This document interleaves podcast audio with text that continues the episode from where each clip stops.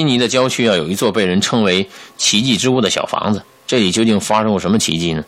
二零零六年，房主乔治和林娜啊，他们夫妇呢有一个十七岁的儿子，在一次车祸中丧生了。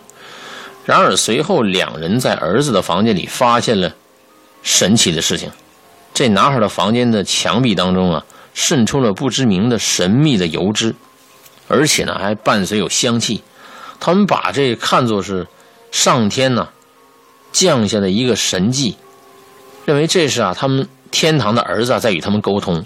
随着房子里边发生的一些奇迹越传越远，一些相信了灵异事件的人开始前来拜访这小房子。一些人甚至啊声称墙壁上流淌的可能是圣油，说可以借助这个啊祈祷能去灾去病。房客当时源源不断的赶来。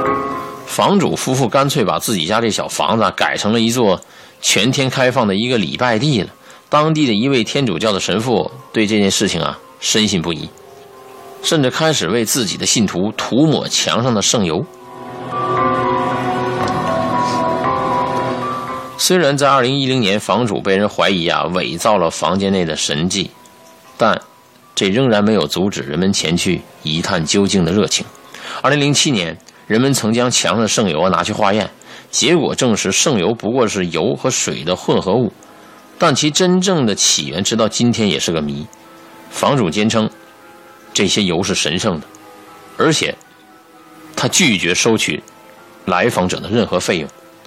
然而，当地神秘事件协会的会长对此表示怀疑。